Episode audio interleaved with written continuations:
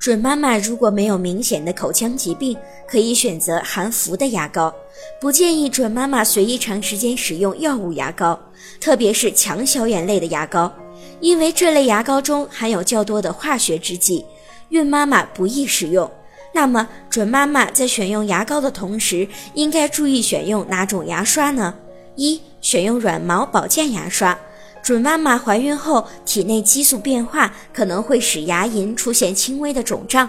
使用软毛保健牙刷可以避免牙龈出血，而且牙刷每三个月就要更换一次。